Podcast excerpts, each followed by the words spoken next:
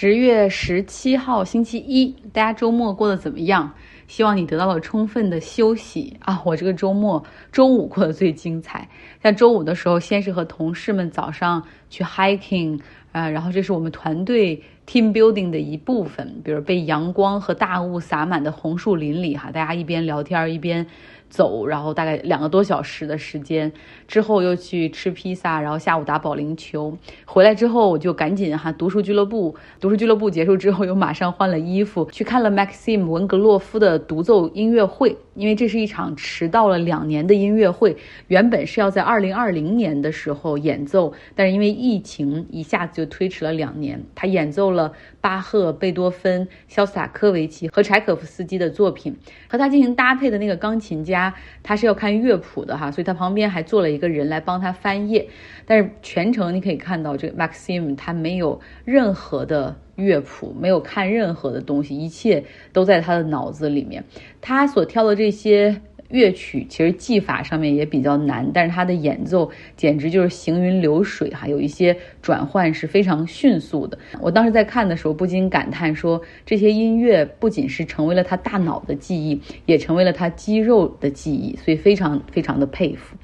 音乐会大概在晚上十点结束，然后之后又和朋友去吃了夜宵哈。回来时候已经是午夜了。经过这样忙碌的一天，周六我居然睡到了早上十点，然后下午去附近的阿拉米达吃了点心早茶，又去了万圣节装饰的街区去逛了逛。如果大家没有看到这个视频的话，可以来到微信公号张奥同学上去看一下阿拉米达那个街区的。万圣节的装饰可谓整个湾区有名，呃，就是大概很多人会专门开车从旧金山过来，有的人会从南湾开车过来。据说在万圣节当天，他们往往可以吸引到，可能有人开车一个小时过来，带着孩子要糖果哈。如果你你在附近住的话，也可以晚上来看。晚上的话，相信那些灯光亮起来，那些鬼还动着，僵尸还动着，还会发出一些恐怖的声音，可能更有效果。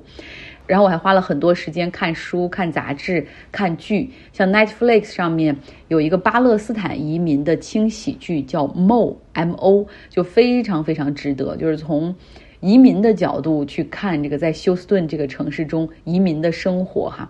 嗯，然后说到看的书，我还在看《历史的终结》，跟着我们的读书俱乐部有一段儿，我觉得特别想分享给大家。这书里面这一部分就在聊这个怎么样去定义自由，讲到了黑格尔如何定义自由。其实这个是稍微有点晦涩难懂的哈，毕竟是黑格尔。然后呢，经过两次跟朋友们的讨论哈，我觉得稍微清晰了很多，跟大家来分享分享，你如何定义自由？如果是一个石头在大自然中啊，它不属于任何人，它也不在任何人的领地上，它就是它自己的，有没有感觉这是一种自由，对吧？那我们再说说，这是一个物哈。我们再说一个动物，一只熊，它不是被关在笼子里的，不是在动物园里的，而是生活在大自然中。它可以去上山或者下水去寻找它的食物，这好像也是一种自由。但是在黑格尔看来呢，上述的两种都属于形式上的自由，因为他们实际上别无选择。比如说石头，你是受地球吸引力的。你可能往下滚，但是不可能往上滚，对吧？那熊寻找吃的是出于饥饿和求生的本能，也就是说，上面的这个物和动物，它们基本上都是遵循着基本的自然规则，然后来有限的哈，实际上是在有限的行使它们形式上的自由。那黑格尔说，真正的深刻的自由是那些不受自然规律、不受自然环境所约束的做出来的道德选择。还是很难懂，对吧？我给大家举两个例子哈。第一个例子就是，其实我挺饿的哈，但是我早上选择不吃早饭，是因为让自己的消化系统、代谢还有这什么胰岛都可以更好的休息一下，然后为了未来的这个身体可以更好。其实这就是突破了一个生存需求做出的选择。所以你看，人有。这样的自由的选择，但是动物通常它没有，它不会觉得啊，我为了能够那个，比如身材好一点，或者我为了能够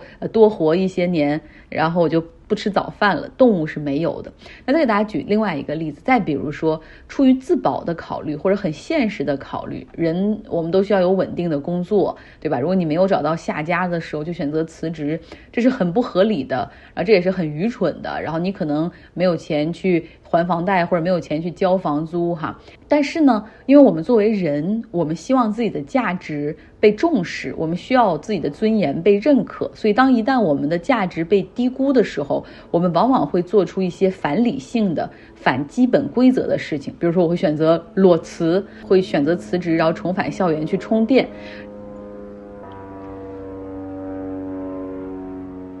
我们上面飞过去一个小飞机哈，比如说很多人会花好多钱去开去学开小飞机，然后你从理性上来感觉到开小飞机那些小飞机的事故率是最高的，非常危险。然后你出于自保的考虑的话，其实是不应该做出这样的决定的。这反而是我们人才有的深刻的自由，就是当我们的选择不被饥饿所决定，不被恐惧所决定，我们在那种情况下做出的选择，才是深刻的自由。我们的自由是因为我们是有有尊严、有欲望的人，我们寻求自我价值被承认，我们会为了这个进行努力和奋斗。黑格尔有一句话说嘛：“人的自由实际上不是在自然之中，而是在自然结束的时候。”如果你不看这个书，可能没有太多感受哈。还是希望大家有机会可以加入我们，因为你真的发现把一个很难懂的东西，然后把它这个抽丝剥茧，然后一步一步推理出来。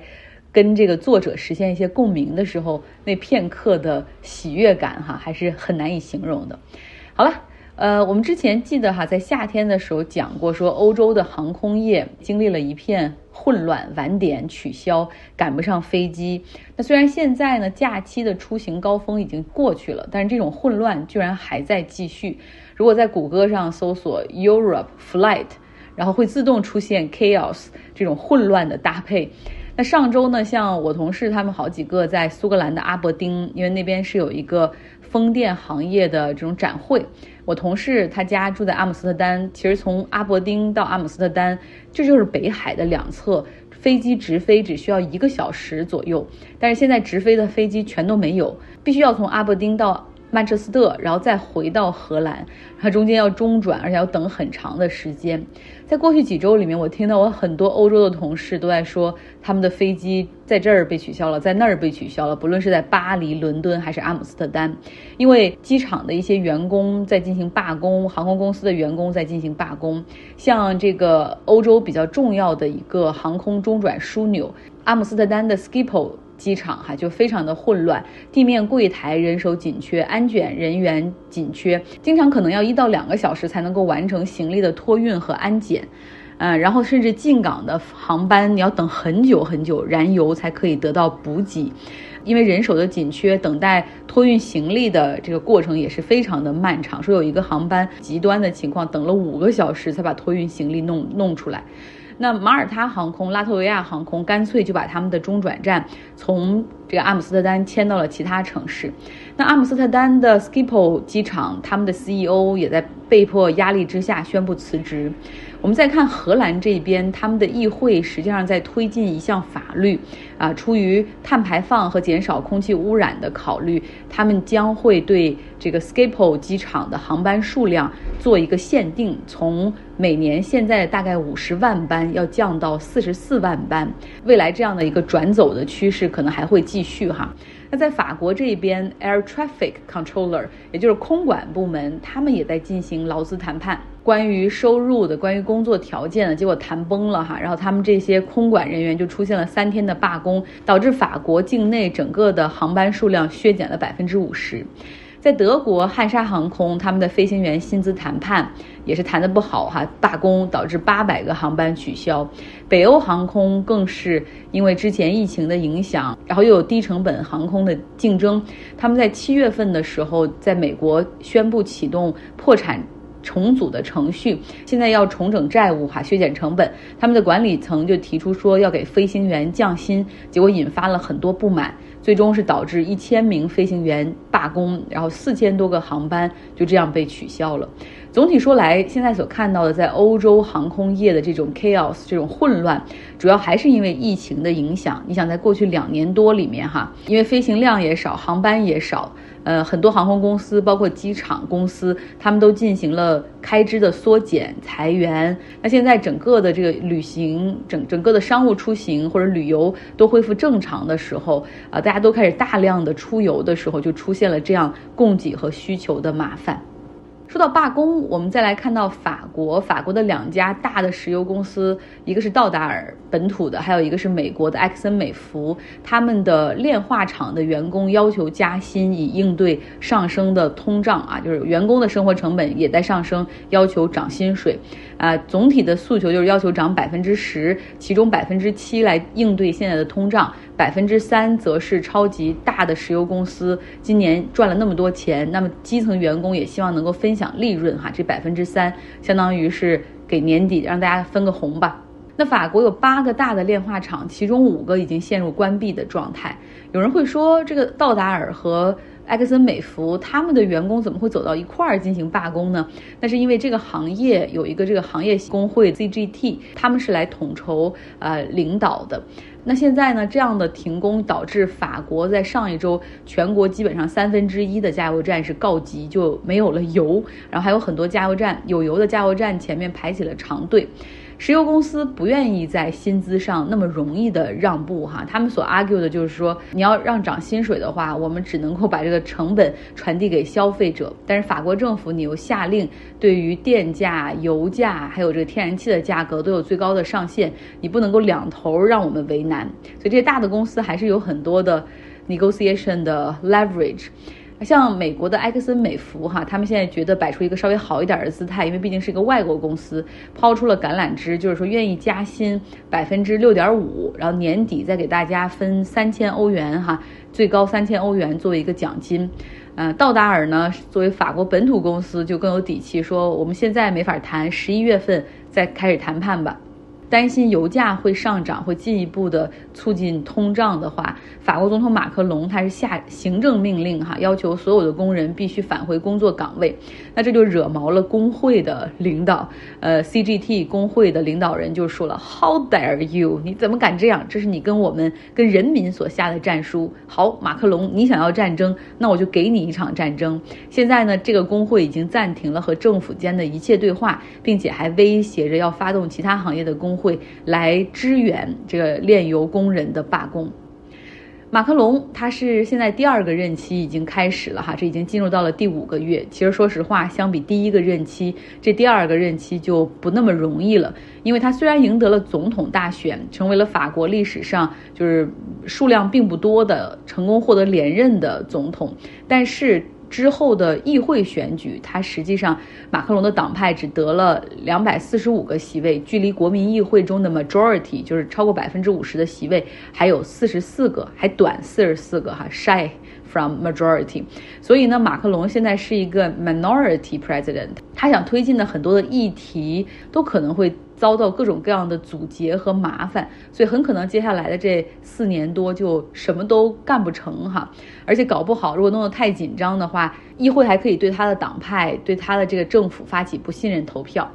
那本来呢，他有一些议题是想大幅推进的，比如说减税来刺激经济，还有这个进行养老金制度的改革，把退休年龄从六十二岁改到六十四岁或者六十五岁。但这个是非常不受欢迎的议题。呃，法国电视台做了一个民调，说百分之三十六的人是 angry，非常生气；百分之五十八的人是 unhappy。所以你算一算，就没有几苗人是支持的哈。呃，那还有。那对外的一些议题，希望能够让法国成为更加强大自主的欧盟的核心，也就是说，呃，法国要领导欧盟，成为欧盟中的这种领导力哈。然后同时，法国同时呢，这个法国主导下的欧盟可以稍微可以独立于美国的影响哈，做出有利于自己的决策。我们可以看到，马克龙他虽然权力比第比他的第一个任期要小了一点，可是他的计划、他的 ambitions 还可能更大了一点。